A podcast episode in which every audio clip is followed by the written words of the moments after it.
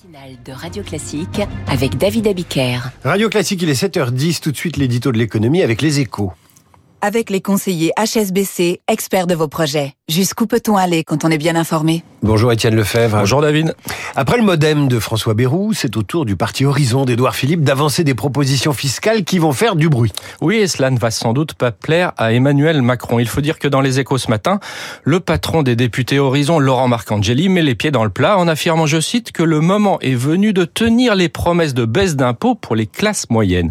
Une pique à l'adresse du chef de l'État qui avait annoncé une baisse d'impôts de 2 milliards au printemps avant de tout renvoyer à 2025 faute de marge budgétaire. Le parti d'Édouard Philippe prône lui un geste de 3 à 5 milliards d'euros dès 2024 pour 10 millions de foyers. L'argumentaire avec l'inflation, le travail ne paye plus pour beaucoup de salariés. Il faut donc baisser l'impôt sur le revenu sans attendre. Autre proposition phare, l'élargissement des bénéficiaires du chèque carburant à 70% des Français contre 50% aujourd'hui.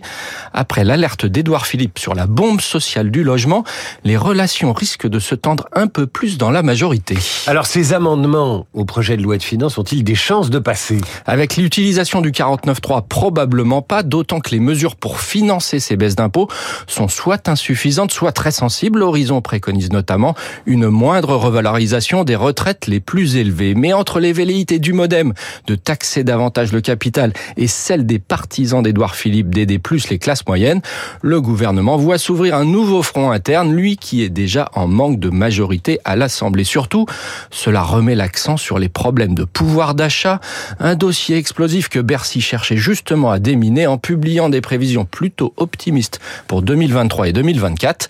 Pas facile décidément de sortir du quoi qu'il en coûte. Et pas facile de sortir de la bougeotte fiscale à la française. Étienne, merci et à demain.